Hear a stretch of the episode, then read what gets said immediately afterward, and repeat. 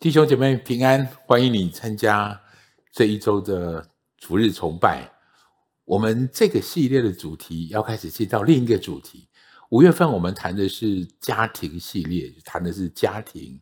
六月份我们要开始谈属灵的家庭，也就是教会。我们要一起来建造，好不好？在我们开始今天的主日讯息之前，我要邀请大家从座位上站起来，我们一起来读今天的主题经文。今天的主题经文在尼西米记第一章第三到第四节，请。他们对我说：“那些被掳归回剩下的人，在犹大省遭大难，受凌辱，并且耶路撒冷的城墙拆毁，城门被火焚烧。我听见这话，就坐下哭泣，悲哀几日，在天上的神面前禁食祈祷。”我们一起低头来祷告，天父，谢谢我们要。不管我们在什么样的地方，不管我们现在所处的环境，我们要恭敬的把我们以下的时间仰望在主你的手中。主啊，掌管我们的心思意念，掌管我们所听见的，掌管我们消化的，掌管我们传讲的，掌管我们在在这个讯息当中所产生的每一个念头。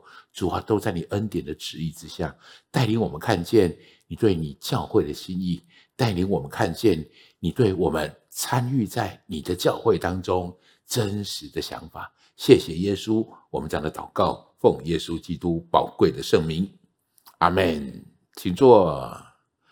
感谢主，我们这个新系列要来谈的是啊、呃，教会啊，我好喜欢这个主题。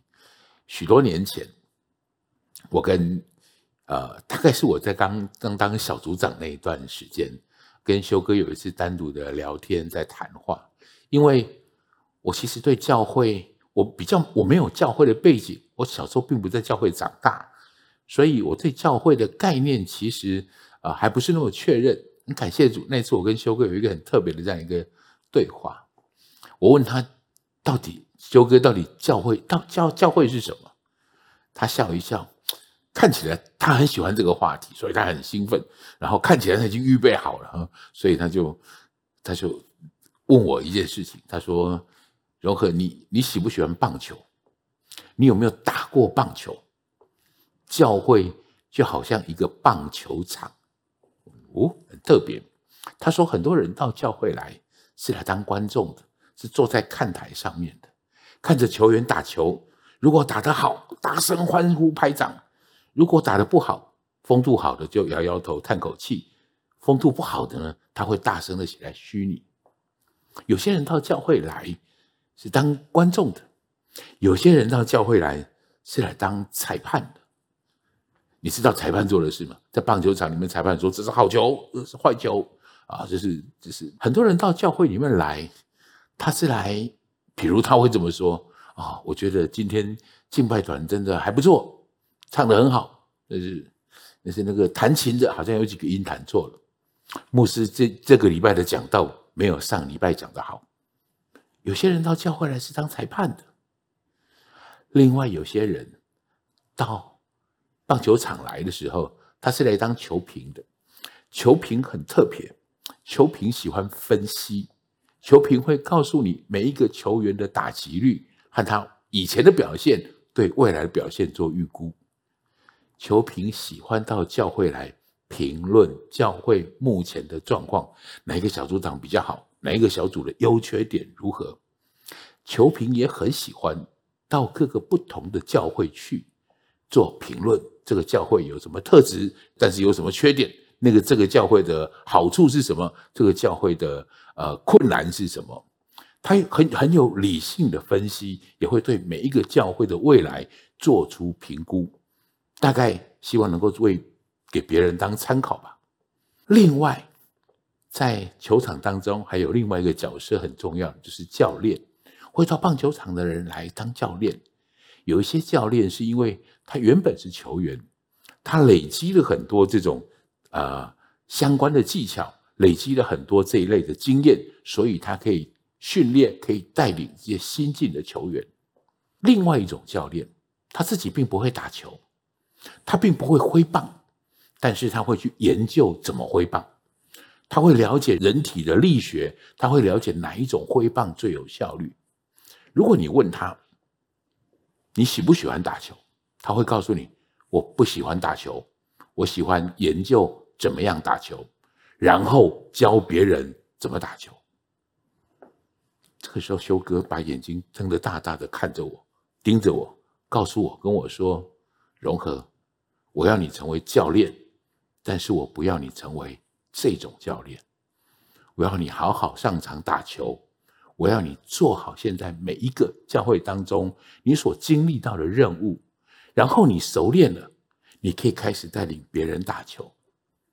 他说，惊奇教会要的每一个成员要都是球员。惊奇教会的使命一向就是成全圣徒，各尽其职哦。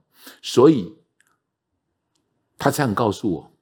融合你在场上的时候，如果你在跑垒，专注你要跑到哪一垒去；如果你在防守，专注如果你接到球的时候该传到哪个方向。这是你在这个教会很重要的角色。他希望每一个人在惊奇教会当中的每一个会友都是场上打球的会友。我们的看台上只有一个人，就是耶稣。我们打给他看。我们打给他看，就是我很喜欢修哥的这个棒球场的举例，我很喜欢这个棒球场的啊、意义，因为用球员的眼光和球评的眼光在看待事物，在看待那些特别是那些有错误的事情的时候，你的心态是完全不一样的。我举个例子来说，如果这个球队二垒手脚受伤了。如果是球评，他知道了这件事情，球评会说：“哇，现在呃，惊奇队已经凶多吉少了，他的二垒手脚部受伤了，我们静静的看下去吧。”如果你是球员，你的想法不一样。如果你是呃二垒手受伤了，那么游击手就会往他的左边靠一点，中外野手就会往前面靠一点，他们去 cover 那个二垒手的防守区域。这是球员的思维，球员的眼光，所以球员的眼光跟球评的眼光何等不同，这就是我们今天要谈的主题的原因。我们今天谈的这个主题，就是因为我们在乎，所以开始建造。因为你真正在乎，你用求平的眼光，或是你用球员的眼光来看待事情，就完全不同。我们今天要看，专注在旧约。圣经当中的一个人物身上，叫尼西米。我们刚读了这个主题经文，就特别是尼西米如何看待问题。尼西米听到了耶路撒冷的城墙是毁坏的，所以他觉得心里很难过，坐下哭泣，悲哀几日。这是我今天跟你谈到的。我觉得尼西米就是那位有球员眼光的人员。我们先在进到。尼西米的故事之前，我们对背景有一个大概的了解哈。在以色列他们有一个被掳的时候，这个被掳的时期，尼布甲尼撒王时期，这个大概在主前六百零七年左右，这是有一个关键的事件，就是但尼里的时候，他们被带到尼布甲尼撒的王宫去。主前六百零七年，这个时候他们的第一次被掳，他们第一次归回，大概是在主前五百三十七年，所罗巴伯回来开始建造圣殿。把圣殿，这个时候他回来建造了原本的所罗门圣殿，它被毁坏了哈。然后这个时候回来建的就叫所罗巴伯的圣殿。这个圣殿他修的是圣殿的那个呃所在的地方，当然它的荣景不像不像之前所罗门的圣殿如此的宏伟，但是这个时候圣殿被所罗巴门再所罗巴伯再次的建造起来，但他只建造了圣殿。对于这些外围哈，这些围墙啊，其他的地方的建设并没有完成。这些建设的完成是大概在主前四百四十四年，就是尼希米那个时代里面被完成起来。所以这个时间轴大概是第一次被掳之后，大概经过了七十年，然后他们开始归回，又经过了大概八十年，尼尼西米才回来建造城墙。所以我们有一个概念。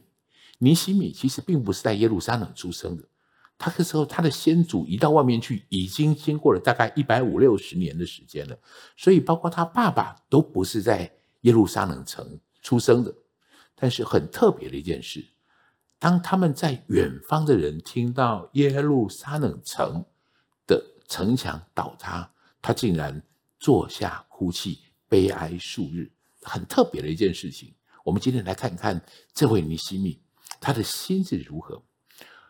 接下来有一段，呃，有一段经文是尼西米的祷告。我们刚刚读的主题经文里面说到，尼西米就坐下哭泣，悲哀几日以后，他开始祷告。这个祷告的内容是什么？不在你的周报上，他说我特别列在我们的荧幕上，让大家可以一起来看一下这个这个祷告，听一听尼西米是怎么祷告的。我们一起来读这个经文好吗？来，请。耶和华天上的神，大而可畏的神啊，你向爱你、守你诫命的人守约施慈爱。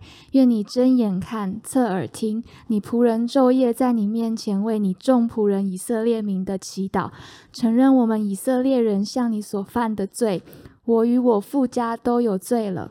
我们向你所行的甚是邪恶，没有遵守你借着仆人摩西所吩咐的诫命、律例、典章。是，这是尤其这第七节的内容。我们所行的，对你所行的甚是邪恶，没有遵守你借着仆人摩西所吩咐的诫命、律例跟典章。这是他们现在会落到如此境界的原因。弟兄姐妹们，如果要当球评。尼西米是最有能，他是有能力当球评的，因为他点出了很重要的原因在这里。但是重点在这，在这样的地方，就是他会看见这一个他们的缺陷，他会看见以色列人民百姓所犯的错。为什么？为什么他会看见？我能不能从一个观点来谈这件事情？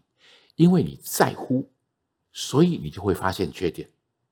我想你已经很多时候来到教会来，你会觉得这个地方不对，那个地方不好。恭喜你，你在乎这个地方，你在乎，所以你会发现缺点。在教会里，我们有一个名词叫做破口啊，叫破口。你会发现这样的破口，因为你在乎，你才会如此。我举个例子来说，也许呃，你在乎一个餐厅的卫生程度，或是它的食材来自何方。你会如你为什么会在乎这个餐厅？因为你想去，或是你即将去，或是你曾曾经去过，你也很想再去的一个餐厅。你会在乎那个餐厅食材来自哪里，卫不卫生？譬如，就像我，我从来不在乎那些素食餐厅他们的菜好不好吃，他们的菜卫不卫生，他们的菜来自哪个地方，我不在乎，因为我不会去，我不会去，我不会发现它的缺点。我对那些缺点也没有兴趣，所以我要这么说：你发现缺点是因为你在乎，所以我一直以来对那些对小组有意见的人、对教会有意见的人，我心里怀着感激，我怀着尊敬去听他所说的，因为他在乎这些事。但重要的事情是，你在乎，所以你会发现缺点。但是然后呢？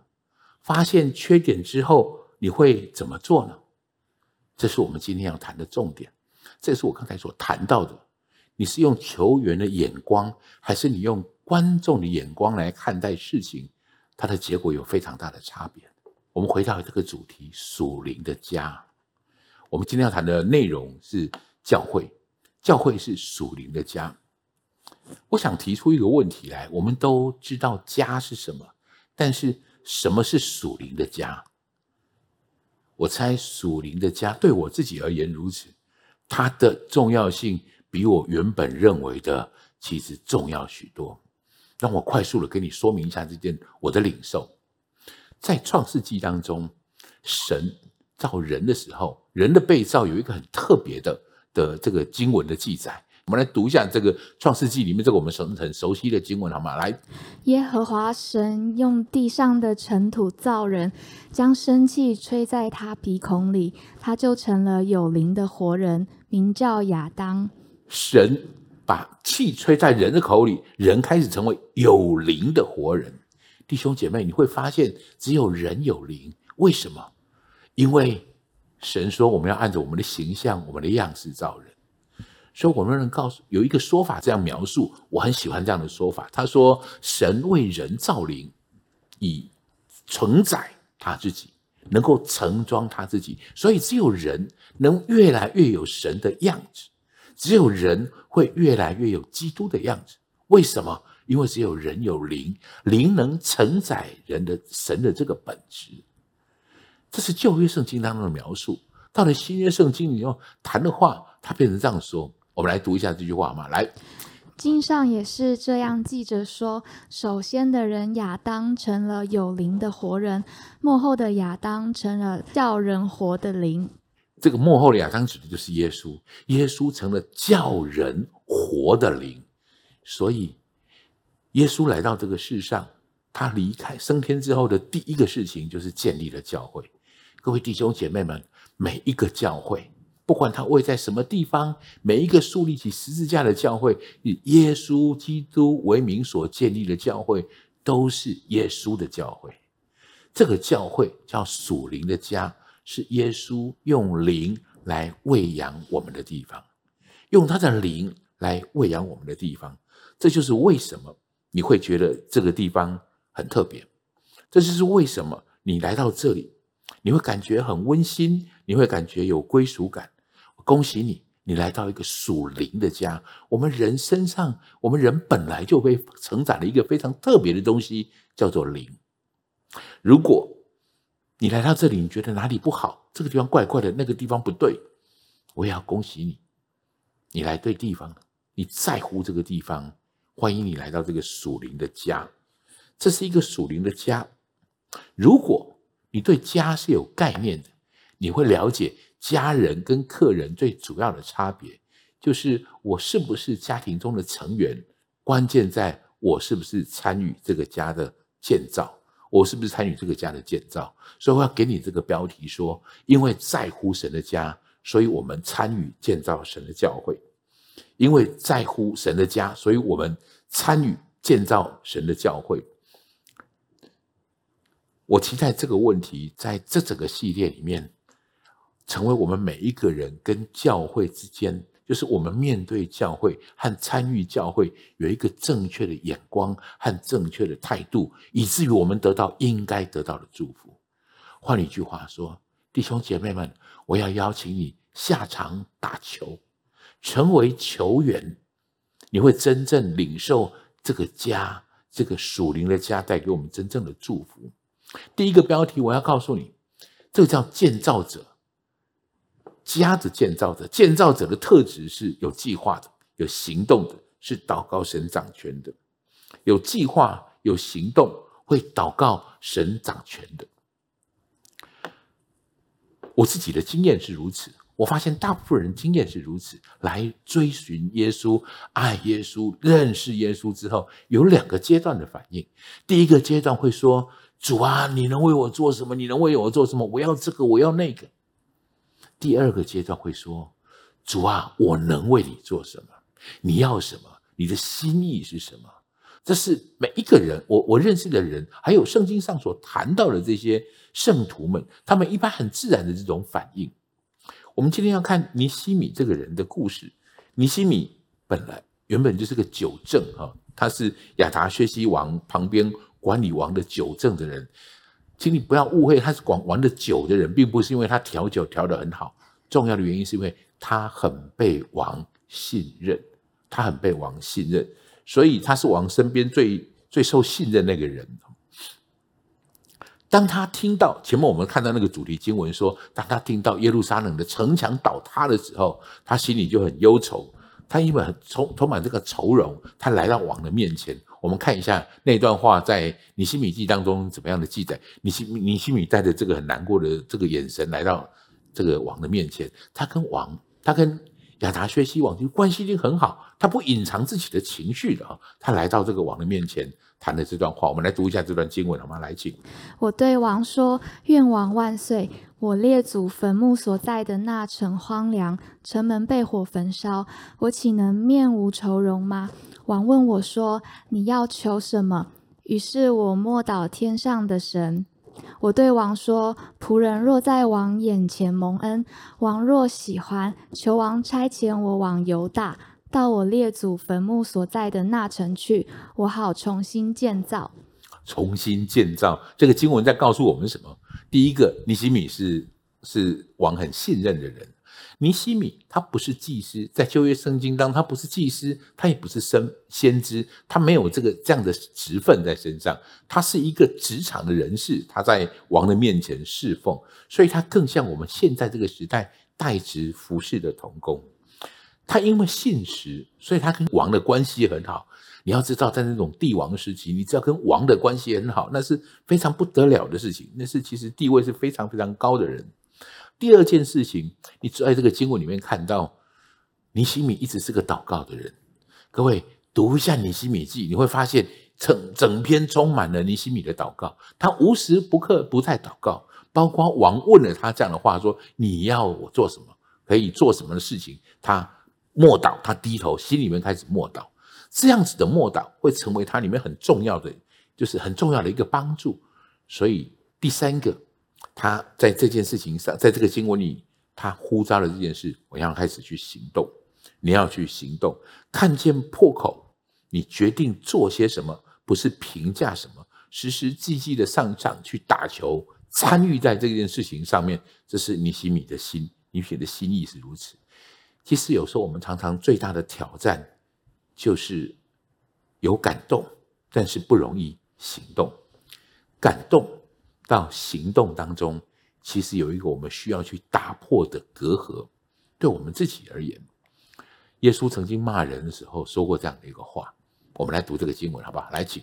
耶稣说：“手扶着离向后看的，不配进神的国。”手扶着离向后看的，不配进神的国。弟兄姐妹们，耶稣是热情的，他做什么样的事情是热情的。他也呼召庄稼很多，但收庄稼的人工人很少。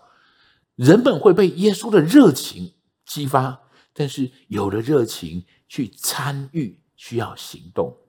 你记得你曾经是一个很热情的人吗？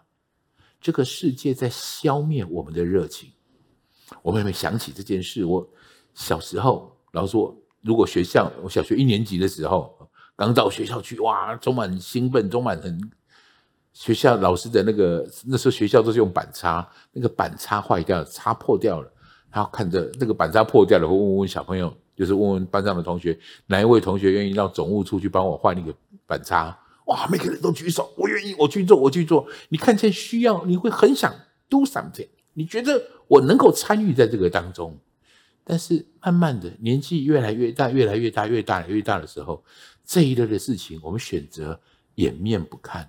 也许我的我的热情还在，但是。我觉得有一个东西正在把我们的热情压着，以至于让我们在这些热情上会会会熄灭哈。我觉得这是我们在这个时候特别需要去面对的事情。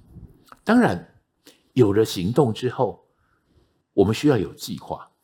请你注意好，尼西米去建造城墙，他始终是个祷告的人。但是他没有做这样的祷告，说求神引导我，我在这里静静的等候，求神引导我，带领我做该做的事。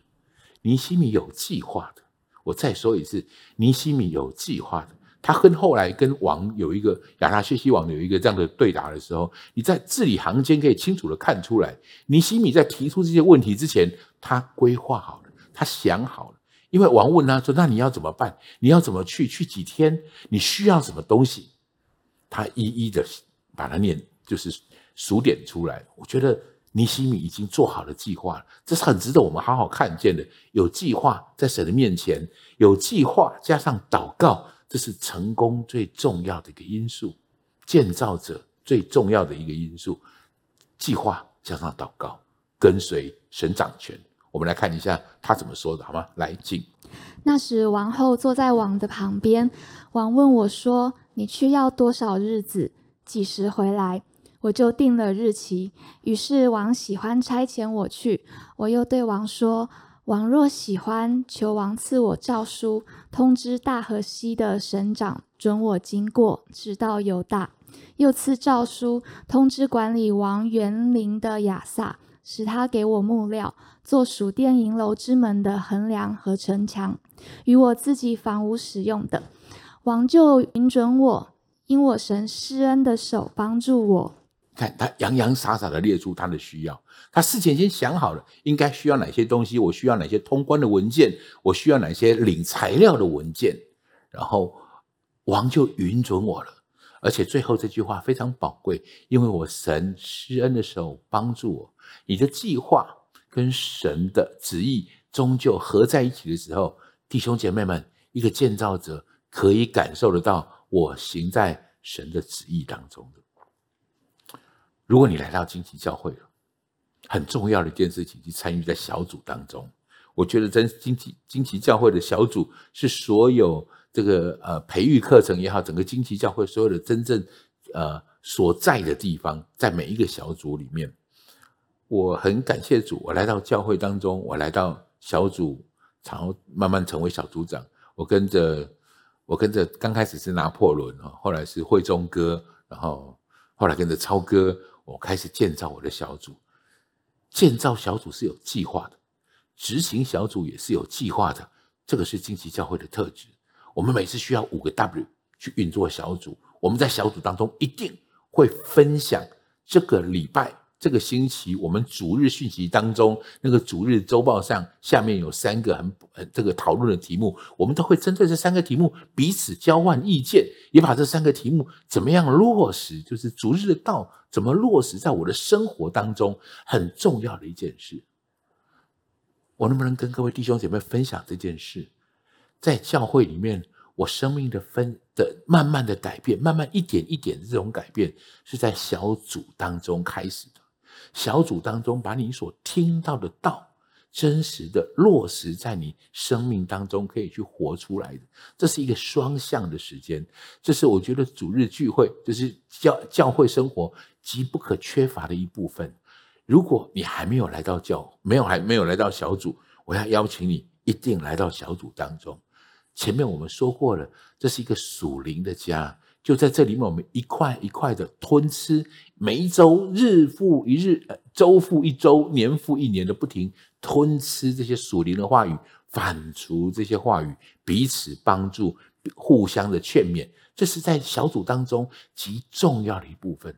这就像一块砖一样，我们生命的建造，包括我们自己，这是一块砖又一块砖，每一个砖都几乎一模一样的。如果你看过砌砖的工人砌砖，你知道那其实是一个一直不停重复的工作的。尼西米记当中也有一段很特别的记载，在第三章里面，尼西米去观察了这些城墙现在所在的这个范围，他们所建造的起来。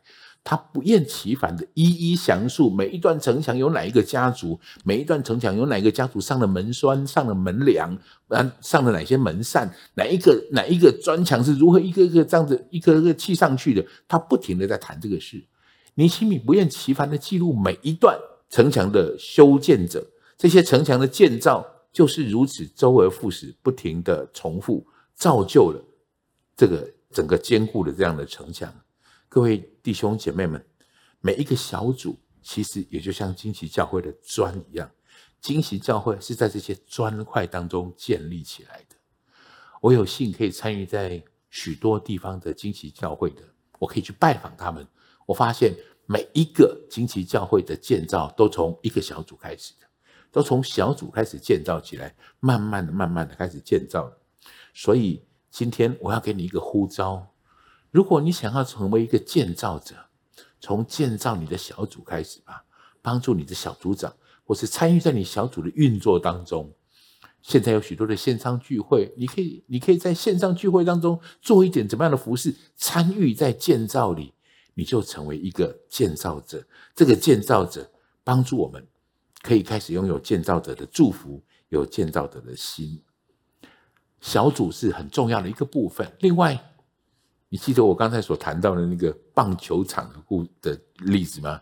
我猜这是我们这张培育系统的图里面，我猜每一位弟兄姐妹在经济教会，你一定对这个系统非常的熟悉啊。这是修哥上场打球很重要的一个投射啊，很重要的一个投射。我们有 E1、E2、E3，所以我想这么说，我要鼓励你到小组去。第二，如果你还没有参加一万这个系统，我要一万这个营会的话。我鼓励你现在就可以报名一万的营会，就是我们的垒包表。你从此开始上垒了，上了垒第一垒，你就知道第二垒在哪个地方，你就知道三垒在哪个地方，你很清楚要跑回来本垒。所以，如果正在培育课程、培育的垒包表上面的的弟兄姐妹们，专注在你的垒包上。如果你已经跑完了呢，这不是个结束。各位，你可以服侍在这个垒包的运作上，你可以参与亿万的同工的服侍，开始预预备参加 E2 同工的这个这个训练的这样的服侍，参与在领袖之夜当中，可以真实的去领受这一个上场打球的乐趣。弟兄姐妹们，惊奇教会是一个十分邀请你、邀约你、鼓励你。其实我们最大的目的就是要让你成为这个场上打球的球员。从前我在台中惊奇，我参与在这个球场的运作，参与在这个球场。我当然首先我要参与这个运作，很重要一件事，我必须跑完这样的垒包，然后我可以参与运作，然后我慢慢熟练这样的事情。几年前我到高雄去，我带着这一张培育系统的图，还带着一个修哥的使命。帮助每一位来到惊奇教会的弟兄姐妹上场打球，我就带着这两件事：一个培育系统的图，第二个带着弟兄姐妹上场打球的这个的概念去到来到高雄。我到高雄开始建造教会的过程，其实就是这么简单的事，就是这么单纯简单的事情。我们上场打球，打熟了你就开始当教练，打熟了我们开始布置球场，所以我们现在开始在。我们在高雄自己有这样的亿万营营一兔一三的营会，跟台中的的系统完全一模一样的这种做法。我在高雄可以开始做这件事，你注意到这件事了吗？我在这里被装备练习，然后我可以开始在高雄装备练习打球。我的目的是在高带领高雄的这些弟兄姐妹们，他们可以在各处继续去装备练习。打球，所以我们现在在其世界上许多其他的地方，我们正在规划建立这样的一个方式的建造系统。这是惊奇教会建造的方式，这是我们很重要的目的。一个建造者是帮助人们成为建造者，一个建造者帮助人们成为建造者。在台中建立的这个教会，帮助在这个地方聚会的弟兄姐妹们，像我自己，我们在其他的地方去建立这样的教会。我建立了教会，我期待我建立教会的弟兄姐妹可以继续在各处建立刚强荣耀的教会。这是我们在做的事，这是我们这个教会的使命。但是弟兄姐妹，这不是经济教会特别的新的思维，这是圣经的教导。保罗在提摩太后书就提过这个非常重要的概念。我们来读一下这个经文好吗？来，你在许多见证人面前听见我所教训的，也要交托那忠心能教导别人的人。是，这是保罗这样的教导。好，第二个，建造者的眼光很重要。建造的眼光是积极的，是正面的，是发挥影响力的。如果你是一个建造者，你就会是一个领导者。什么叫领导者？领导者带领人去做原本。他不一定会做的事，他没打算做的事，但是领导者有影响力，有这样的影响力，你会发挥这个影响力，带来这样的祝福跟结果。我们来看一下尼希米是怎么影响他们的。我们来读一下这段话好吗？来，以后我对他们说：我们所遭的难，耶路撒冷怎样荒凉，城门被火焚烧，你们都看见了。来吧，我们重建耶路撒冷的城墙，免得再受凌辱。我告诉他们，我神施恩的手怎样帮助我，并王对我所说的话。他们就说：“我们起来建造吧。”于是他们奋勇做这善工。这一群人被被尼西米鼓励了。尼西米拿什么鼓励他们？尼西米说：“我告诉他们，我神施恩的手怎样帮助我。”弟兄姐妹们。做见证一直带来非常重要的果效，那就是神的同在。你能够改变别人，很重要的是去展现你是如何被神改变的。这些人开始被呼召，所以尼西米成为一个很有很有魅力的领袖。他真实的把这一些人、这些这些弟兄、这些耶路撒冷的成呃人，他其实是。呃，那个时候的时代，也那个犹太人其实是非常弱势的哈，很卑微的。然后他旁边又充满各式各样与他们为敌的人，而且各位在那个时代建造城墙其实是一个蛮为蛮敏感的事情。这个时候是波斯王朝统治的时期，所以他们在自己的城地方围成一个城墙，城墙的目的是为了抵御，是防卫用的。所以这个在政治上其实是一个敏感的事。尼西米在这个地方，事实上他是受到很多这些外在的事情的挑战的，这些攻击的这些这些挑战不容易的事之事的。但是这些耶路撒冷城的这些百姓被呼召，真实的去做这件事。我很感谢主，当初有人强烈的邀请我去参加一万，其实我那一天有特别重要的事，我并不想去的，但是有个人就一直不停的邀约我，我把它称作逼迫天使。我不知道你身边、你的生命当中是不是也有一些令你赞叹，但是又很避之唯恐不及的逼迫天使。虽然那个时候你会觉得很有压力，在跟他面对。他的邀请的时候很有压力，但是终究日子长了以后，我心里非常感谢他曾经这样子的逼迫我。这些人对我是有影响力的，有人要我参加一万，有人要我接下小组长的工作，这是我很难很难想象我自己会去答应这样的事情，这原本都不在我的规划当中。修哥要我到高雄去，这是我原本不会做的事情，但是一个建造者。会帮助别人，会改变别人，带出这个非常就是呃属神的计划，是靠着这样的事情去推动起来的。我觉得这是一个非常重要的事物。当然，不管我们要做什么样的建造，一定有很多不容易的事。就像我刚才所谈到的，尼西米他要建造城墙的时候，事实上他身周边的人，这个四围的百姓是非常。非就是非常反对他建造的，所以他无所不用其极的去阻挡他、攻击他、讥笑他。尼西米怎么面对这件事？各位，这是建造者非常重要的眼光。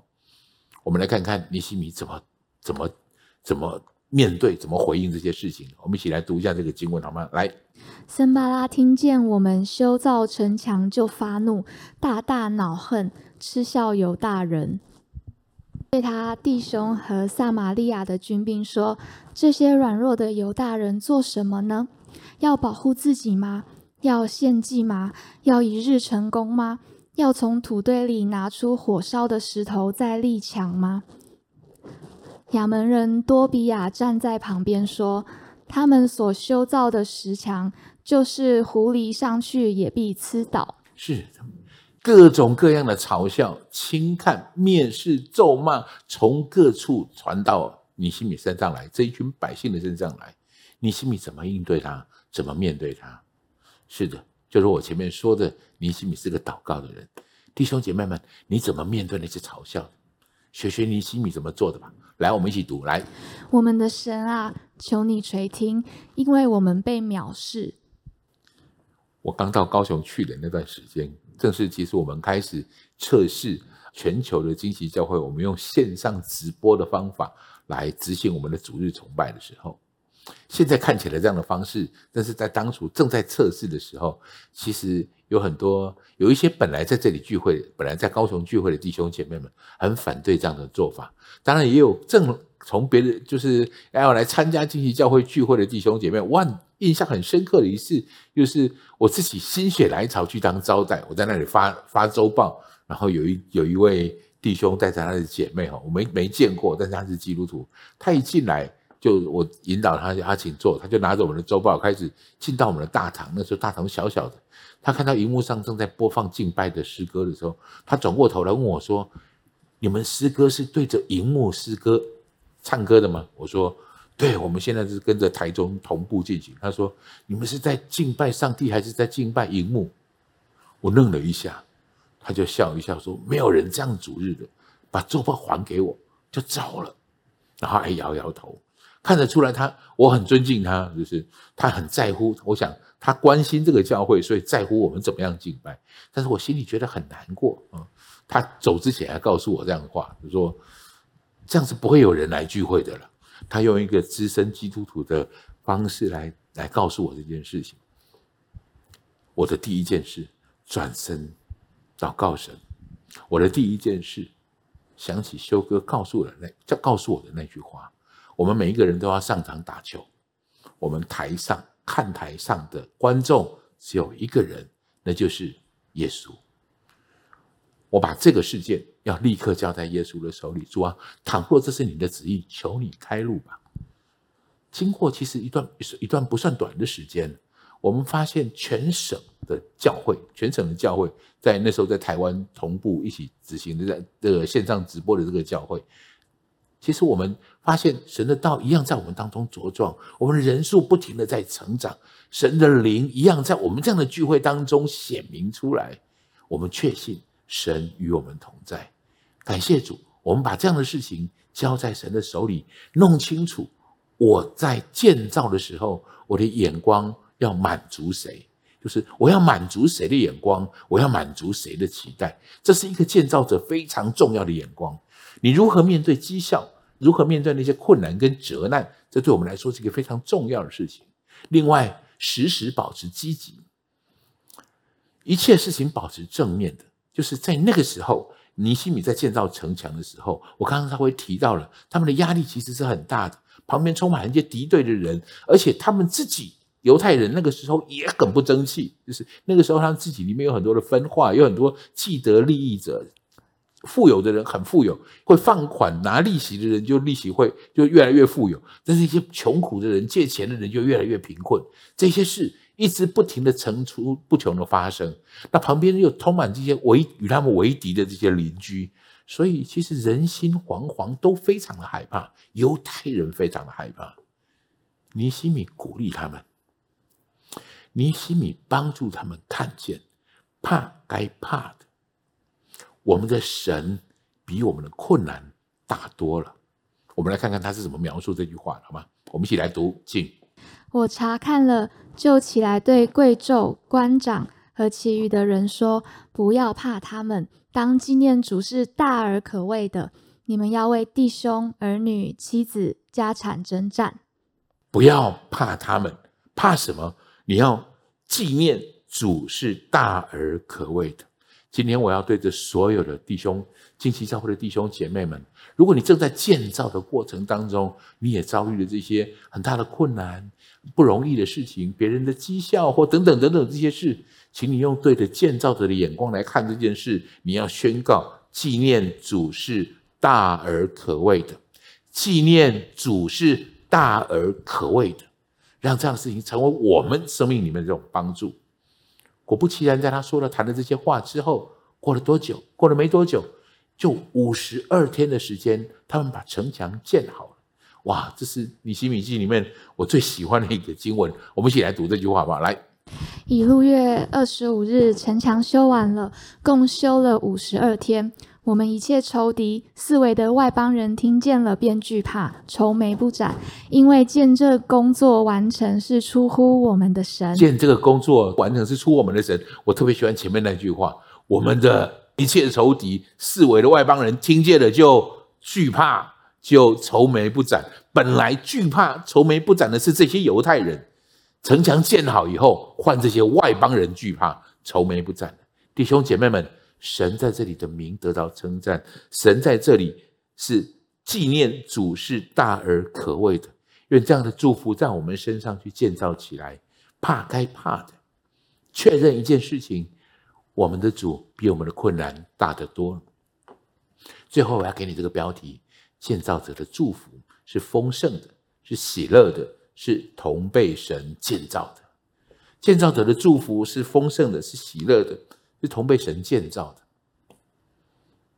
我想提出一个我最近的想法，很特别的一件事情，你一定听过这句话，诗篇二十三篇的第一句话：“耶和华是我的牧者，我必不致缺乏。”我想我们很常常听到这句话。耶和华是我的牧者，我必不致缺乏。我最近有一个领受，不致缺乏这件事，不是神给每一个人的应许，也不是神给每一个人的祝福，是特别给那些称耶和华是我的牧者的这些人。换一句话说，用我们今天的主题来谈的话，是那些参与在神事工的建造的人。这些人，我们可以说耶和华是我的牧者。这句话是大卫说的。所以大卫可以说：“耶和华是我的牧者，我必不是缺乏。”事实上，我们在尼希米记当中，我们也看到尼希米是一个，在国王王旁边的这些酒政哈，它里面有一些描述是跟缺乏这些事情完全相反的事。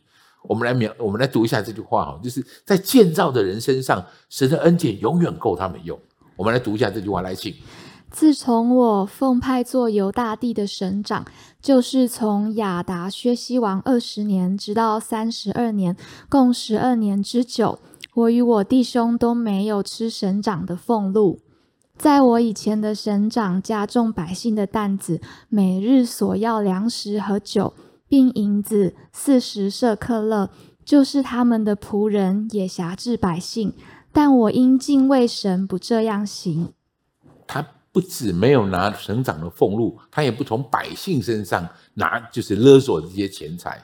甚至后面的经文呢，还谈到这件事情。每一天在修建城墙的期间哈，那五十几天的时间，每一天有一百五十个人在他家吃饭。他每一天要杀一只牛，要杀好几只羊，然后每十天要供应很多很多的酒。但是尼希米从无匮乏。尼希米从无毫无所缺，你可以看得出来，他所给出来的东西是多么的丰盛，多么的有余。弟兄姐妹们，建造者领受上帝这个祝福，我必不致缺乏的祝福。但是对我自己来说，我觉得一个建造者最大的祝福，我们上个上个月谈的事情是家庭月。你最大的祝福是在你的家庭当中，把这样子建造者的氛围放在你的家庭里。你会用建造者的心来看待你的家庭。如果你在教会是个球员，你在家里就是个球员。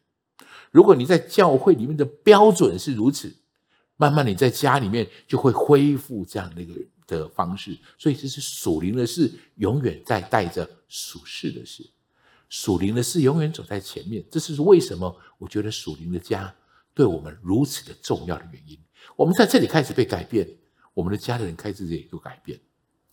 最近我看到一本，最近看到有人介绍一本书，特别是美国的一个学者，在一九零零年的年代里面做了一个研究哈，他比较了。两个，一个有信仰家庭，一个没有信仰的家庭，就是一个家庭是主灵的家庭，就是教会的建造者，他事实上是个牧师的孩子哈，他们一家人几乎就是牧师。然后另外一个是坚持无神论的大师，在那个时候他也发表了很多的言论，他是没有没有神的。你现在在荧幕上看到的这两个人，这是一本书，一本这样的著作，我很快速跟你谈一下他的结论。经过大概一百五十年到两百年的这个这个追踪。这位爱德华兹就是这位基督徒哈，这位我们用今天的话语来说叫建造者。爱德华兹死后一百五十年，他的后代有八百个人，情况大概如下：有一位第一夫人，有一位美国副总统，有三位美国参议员，三个美国州长，十三位大学校长，三十名法官，六十五名教授，八十位政府官员，一百名律师，一百位宣教士、牧师及神学家。于是这个家庭只经过一百五十年，你知道？属灵的事进到我们的家庭，住到我们的家族当中带来极大的祝福。因为为了对比，他找了另外那个家庭，所以无神论的这个家庭，这个家庭叫马克尤克斯啊。这个家族后代大概产生一千两百个人，他们的家族人比较多一点，但是有三百一十个平民。因为这些资料他是可以在政府单位里面查到的。因为为什么知道他是平民？因为他靠政府救济金过日子。有三百名因为营养不良死于婴儿期，有一百三十个罪犯，有六十名小偷，有五十名妓女，有七个谋杀犯。弟兄姐妹们，这个书告诉我们一个很重要的事情：你在建造神的家的同时，你也被建造；你在建造神的家的同时，你自己的家也受到这样的一个祝福，被建造。这不是一天两天的时间，这样的影响。你要把时间拉大来看，我们刚刚看到一个非常典型的例子，这成为一个非常重要的祝福在我们家里。事实上，这是圣经给我们的意志，给我们的祝福，给我们的引导。我们来读一下以弗所书这个关于教会建造、我们自己同辈建造的经文，来做我们今天最后的经文。请这样，你们不再做外人和客旅，是与圣徒同国，是神家里的人了，并且被建造在使徒和先知的根基上，有基督耶稣自己为房角石，各房靠他联络的合适，渐渐成为主的圣殿。你们也靠他同被建造，成为神借着圣灵居住的所在。你们也同被建造，靠着他成为圣灵居住的所在。弟兄姐妹们，一起来建造吧！我们来祷告。